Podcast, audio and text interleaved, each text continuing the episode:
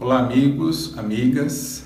Aqui é o Luiz Antônio. Mais uma vez nós estamos aqui no Centro Espírita Apóstolos do Bem, na cidade de Indaiatuba, São Paulo, dando continuidade ao nosso trabalho de palestras virtuais. E hoje nós vamos conversar sobre um tema chamado A Casa Mental.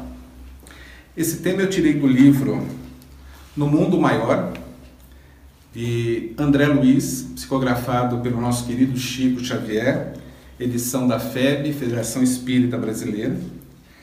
E no capítulo 3 ele fala sobre a casa mental.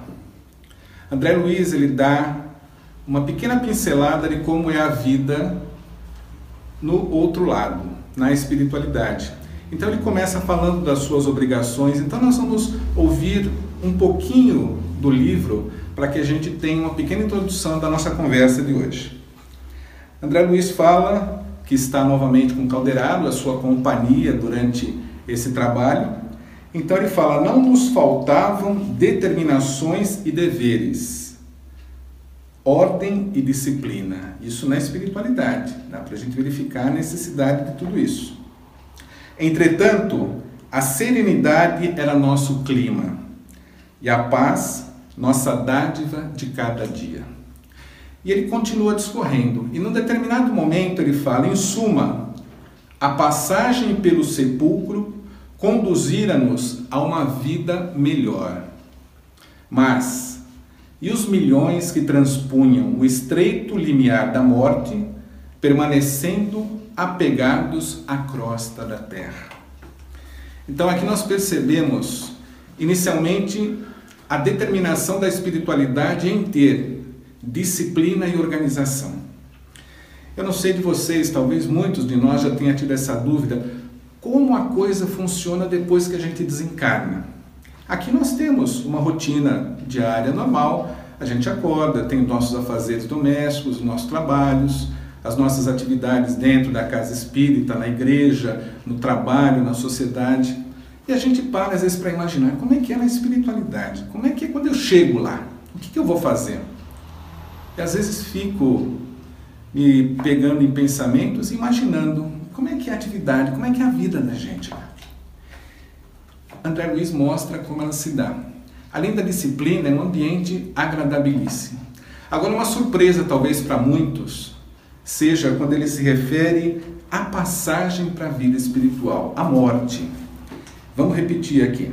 Em suma, passagem pelo sepulcro conduzira-nos a uma vida melhor. Quem pensa na morte dessa forma?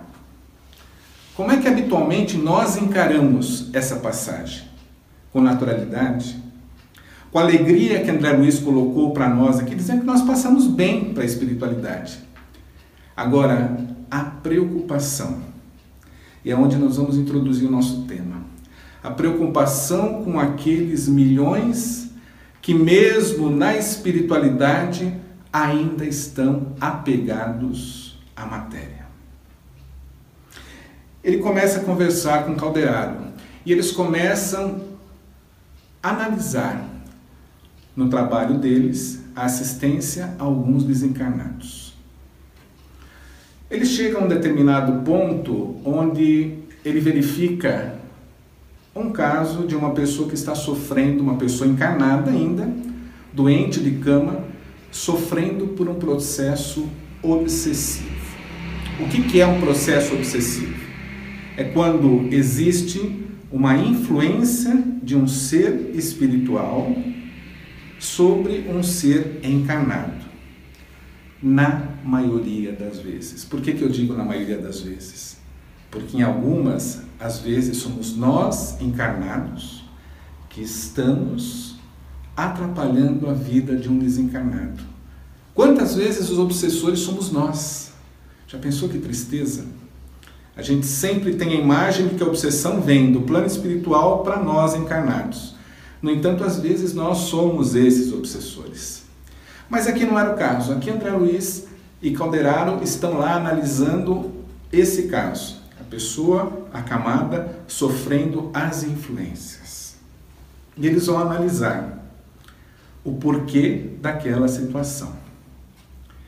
Percebe-se ali, ele não entra no detalhamento da história, mas nos é passado que existe ali um compromisso, uma dívida, um resgate de uma parte para com a outra. Vamos parar para pensar um pouquinho sobre isso. Como é que nós adquirimos débitos? Como é que nós adquirimos para nós obrigações para com terceiros que na encarnação nós não temos conhecimento?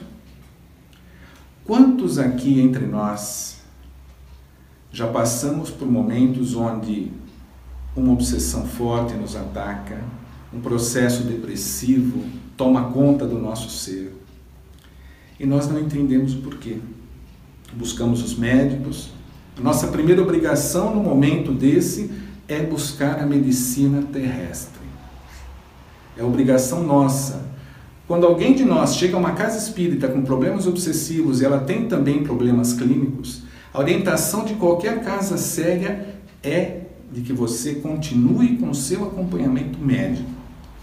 Porque se os médicos não fossem importantíssimos para nós encarnados, Deus não nos daria essa possibilidade de termos esses seres iluminados em nós. Imaginemos hoje, nesse nosso momento de pandemia, aqueles profissionais da área de saúde, médicos, enfermeiros, técnicos, tantos que estão aí dedicando muitas vezes a própria vida, doando a sua vida, quantos já caíram trabalhando, dando de si para o próximo.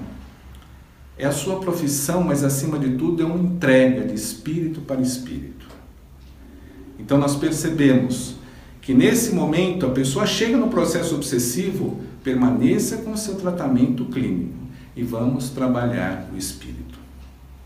Então isso estava sendo visto naquele caso que André Luiz e Calderaro estavam acompanhando.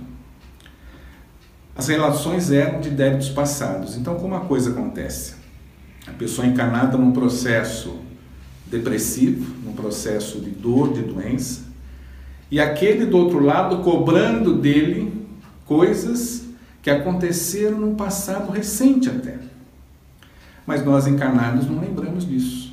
Porque quando a gente volta na nossa viagem da espiritualidade para um reencarne, para uma nova existência na Terra, nós esquecemos aquilo que aconteceu na espiritualidade em existências anteriores. Nós ainda em próximas conversas vamos nos aprofundar sobre isso. Mas agora para que a gente tenha uma pequena noção que existe essa relação de débito e crédito. Não é só na contabilidade que isso aparece, também na nossa vida e no nosso reencarne é assim. Então aquele processo estava se dando justamente pela prisão que a mente do encarnado aprisionava-se a mente do desencarnado, que vinha ali pura e simplesmente cobrar uma dívida. Por que que isso acontece? Aí nós vamos entrar na nossa casa mental, como o título nos mostra aqui. Vamos falar um pouquinho e vamos lembrar um pouco dos nossos pensamentos. Como é o nosso dia a dia? Como é que é o nosso pensamento da hora em que eu acordo até a hora que eu vou dormir? E o pós-dormir é reflexo, muitas vezes, daquilo que eu pensei e fiz durante o meu dia. Como é que eu acordo? Eu acordo agradecendo a Deus por mais um dia. Luiz, lógico, eu agradeço a Deus sempre. Eu sou uma pessoa religiosa, eu sou uma pessoa temente a Deus. Eu agradeço a Deus por todos os dias acordar. Será que todos os dias? Será que no agradecer eu tenho a exata noção do que é para mim ter a vida? E muitas vezes nós acordamos com problemas. Esquecemos muitas vezes de agradecer por um dia bonito que começa. Eu tenho por hábito, quando eu saio, eu saio cedo para o trabalho, e tenho o presente maravilhoso de toda manhã ver o sol nascendo. É um espetáculo maravilhoso. Não é coisa da gente realmente agradecer, mas né, às vezes a gente acaba esquecendo. E o nosso pensamento, naquele momento, quando agradecemos, o seu foco, ele é para algo superior. Então nós vemos aí o primeiro andar de três que nós vamos ver do nosso pensamento. onde ele está ligado à superioridade divina. Num segundo momento, temos um intermediário, onde o nosso pensamento ele está único e exclusivamente no nosso presente, no que eu faço diariamente. E no terceiro andar desse nosso prédio, nós temos o nosso subconsciente. É tudo aquilo que nós carregamos por instinto, vem de toda a nossa formação, de tudo aquilo que adquirimos, muitas coisas, inclusive de outras existências, que estão no nosso purão do cérebro, vamos chamar assim. Então, esses três estágios da mente acabam sendo para nós de influência para o nosso dia a dia. Acordei, agradeci pelo meu dia, tomei meu café e vou para o trabalho. Eu agradeço pelo fato de trabalhar. Vamos lembrar uma coisa que habitualmente a gente, enquanto presente aqui, a gente brincava. Segunda-feira de manhã, tempinho frio, aquela chuvinha gostosa que todo mundo adora para ficar na cama, e você levanta e vai trabalhar. Como é que a gente acorda nessa segunda-feira? Meu Deus, muito obrigado pelo meu dia de trabalho. É assim que a gente acorda, não é? Ou a gente tem uma atitude que não é tão positiva. Ah, mas eu vou ter que levantar para trabalhar de novo com esse tempinho. Eu queria ficar um pouquinho mais na cama. E a gente, às vezes, isso eu estou sendo bonzinho, porque às vezes a gente maldiz a necessidade que nós temos de ir trabalhar. Talvez a gente traga esse sentimento de peso da oportunidade do trabalho, da questão lá de trás, do início, de onde surgiu a palavra trabalho, lá do tripalos. O tripalos, a origem da palavra trabalho, ele era um objeto de tortura. Eram três pedaços de paus onde aquilo era um castigo para as pessoas que agiam errado. Então a gente percebe como o próprio conceito de trabalho para nós, ele já vem deteriorado de muito tempo. E nós acabamos tendo a necessidade do trabalho como um sacrifício, algo que nos faz mal, quando na realidade, o que é o trabalho para nós? O trabalho é libertação. Primeiro, eu preciso buscar, na medida do possível, trabalhar com aquilo que eu gosto. Ou, no mínimo, se eu não conseguir enveredar para a profissão que eu gosto, se eu não faço o que eu gosto, eu tenho que, no mínimo, gostar do que eu faço. Se eu não amo o meu trabalho, eu preciso desenvolver esse amor, porque aquilo é o meu ganha-pão. É o trabalho que vai me enobrecer. E o trabalho ele pode se apresentar das mais variadas formas. Tem pessoas que já não necessitam do trabalho como a necessidade do ganho financeiro, mas ela trabalha em benefício daqueles que precisam. Quantos e quantos não trabalham em benefício do próximo? Para fazer com que uma mensagem chegue daqui até cada um de vocês que está nos assistindo hoje. Vocês não estão vendo, mas eu estou cercado por uma equipe aqui, não é da espiritualidade, não, esses estão aí também, mas uma equipe que está fazendo com que esse trabalho de hoje ele aconteça. Vocês não imaginam a alegria que eu sinto com isso. De olhar para cada rostinho aqui e ver um projeto.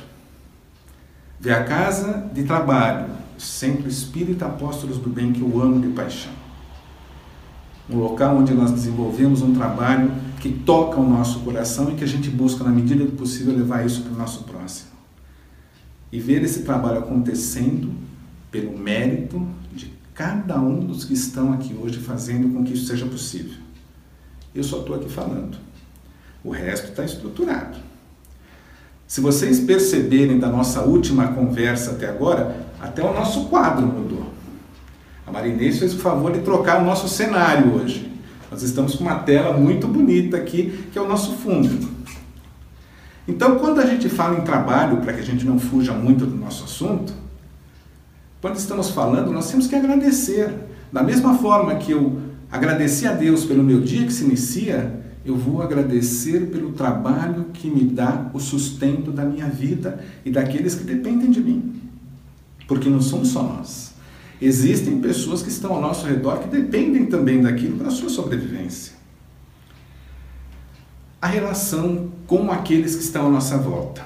Nós estamos vendo que nós temos que condicionar o nosso pensamento para que a nossa casa mental esteja limpa, que ela esteja perfumada.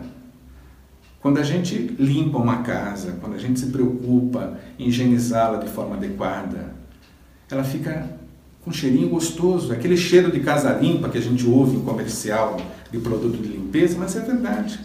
A nossa casa mental, a nossa mente, o nosso cérebro, da mesma forma. De que forma a gente faz essa higienização? Com bons pensamentos. Então a minha relação dentro do meu trabalho, ela tem que ser a relação daquele que se dispõe a ser um bom cristão, a ser o homem de bem, na sua generalidade, tanto o homem quanto a mulher de bem. De que forma que a gente faz isso? Puxando o tapete do colega que trabalha do lado? Querendo que o nosso chefe quebre a perna e não consiga mais trabalhar para que a gente assuma o seu posto? Ou quando, na posição de chefia, de direção, eu seja um verdugo, que eu trate mal aqueles que estão sob o meu comando? Essa é a atitude do homem de bem, do bom cristão? Provavelmente não é isso que o Evangelho mostra para nós. Então, essa nossa relação ela tem que ser uma relação amistosa, uma relação fraterna. Afinal de contas, nós passamos com os nossos colegas de trabalho grande parte das horas do nosso dia. Podemos considerá-los como uma família para nós. E é tão gostoso quando você vive entre pessoas que você gosta. Então, direcionamos o nosso pensamento distanciando dos problemas que acontecem dia a dia. Em qualquer lugar, em qualquer serviço, em qualquer função que nós desempenhemos, existem problemas. E nós precisamos visualizá-los e tratá-los de forma cristã.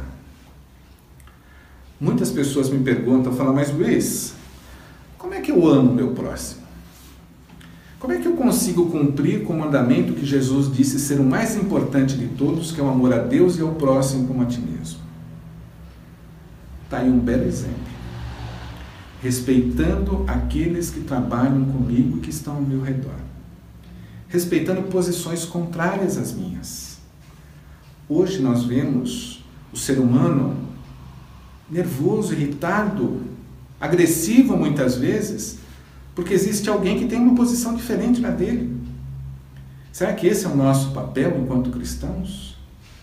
Nós sabemos que a discordância em determinados pontos é natural. O conflito, muitas vezes, ele é necessário para que as coisas aconteçam. Quando tudo está muito bem, sem conflito, sem nada, existe uma grande tendência que as coisas não melhorem. Ah, tá bem assim, vamos deixar, não está mexendo com ninguém, não está causando dano a ninguém. Então muitas vezes o conflito acontece por isso. Ah, mas a gente podia mudar aqui.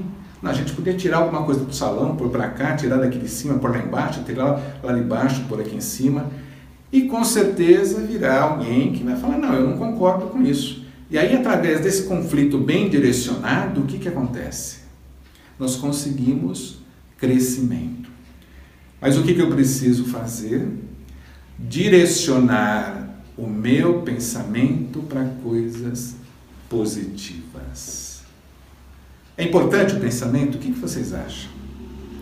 Pensemos, cada um de nós, vocês aí desse lado e eu aqui. Vamos refletir um pouquinho. O pensamento é importante na minha vida. Buda já dizia: o homem é aquilo que ele pensa. Olha só a filosofia tão nítida, tão bom o conceito de vida de Buda, que nós realmente somos aquilo que nós pensamos. Nós nos construímos a partir dos nossos pensamentos. Nós conseguimos manter a nossa casa mental adequadamente preparada quando nós direcionamos os nossos pensamentos. Porque os pensamentos geram os hábitos que farão com que a condução da nossa existência seja ou para o bem ou para o mal. Depende da minha escolha. E aí André Luiz continua a visita com Calderaro. E aí ele começa a analisar justamente aqueles três pontos que nós antecipamos do cérebro. E ele começa de uma forma surpreendente a verificar, ao analisar aquele que está ali naquele momento, de que o cérebro, tanto do encarnado quanto do desencarnado, ele não é tão diferente. Por quê? Porque ele permanece, cada um dentro da sua função, sendo estrutura, sendo via, sendo caminho para aquilo que a mente produz. E o que a mente produz é o que o espírito manda. Então ele percebe que no determinado ponto existem luzes que são de um brilho maior, que é justamente aquele ponto da nossa ligação com a espiritualidade, aquele primeiro degrau de cima, aquela primeira, o primeiro andar de cima, perdão, quando nós fizemos aquela analogia com a casa com três andares. A nossa ligação, que é o nosso superconsciente, a nossa ligação com a espiritualidade maior.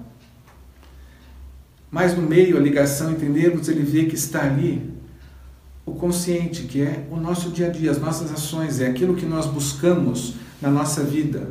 Nós não vivemos ligados necessariamente com a espiritualidade o tempo todo. Nós às vezes damos mais importância durante o nosso dia a atividades práticas do dia a dia, atividades materiais. E são essas ações que têm ali um pouco menos de brilho, mas que demandam o nosso dia a dia.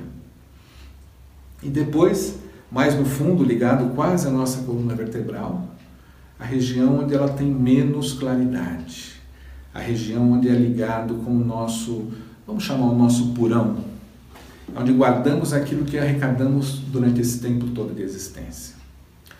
Coisas boas e coisas ruins. Quando eu começo uma limpeza na casa, eu vou achar muita sujeira, não vou?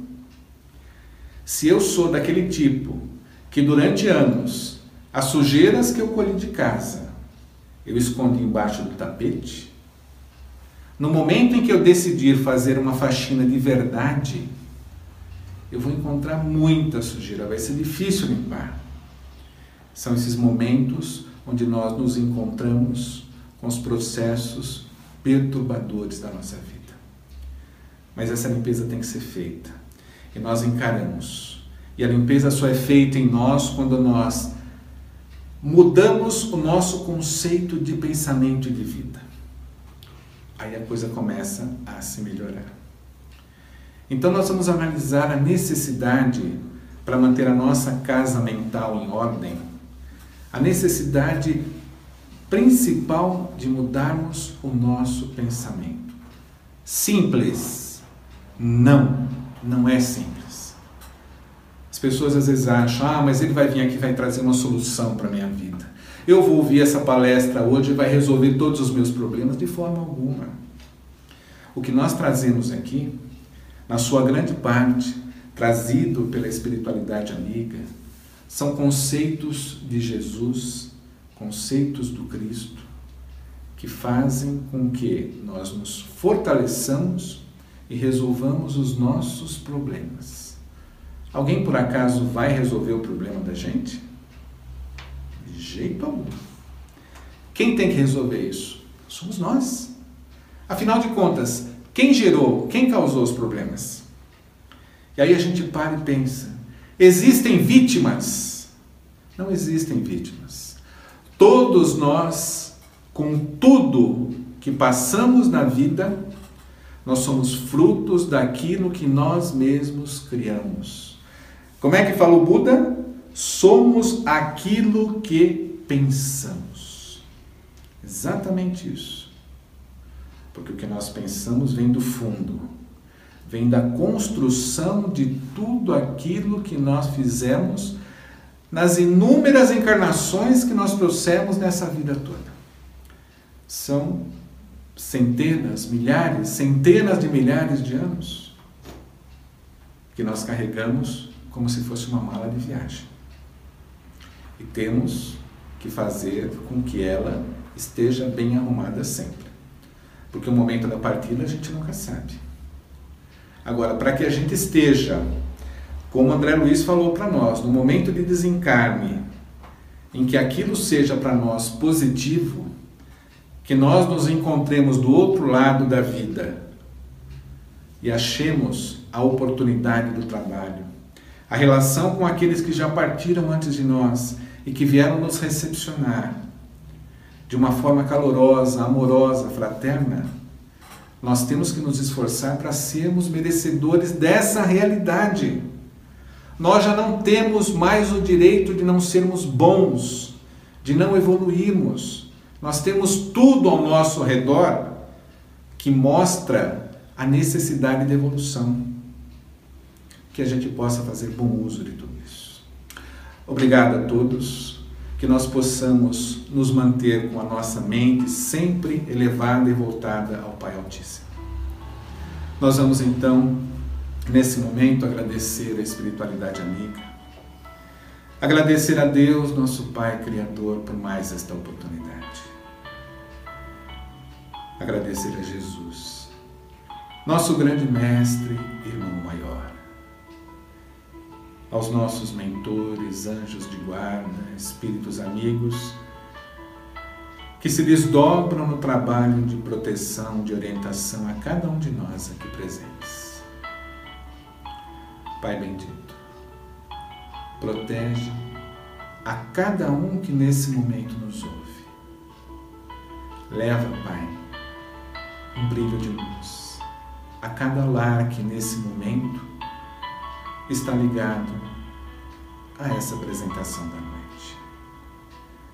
Fortalece e ilumina cada casa mental de cada ser que está ligado conosco neste momento, para que dessa forma consigamos ser melhores a cada dia que nós passamos e que possamos fazer isso a todos aqueles que estão ao nosso redor nessa jornada conosco.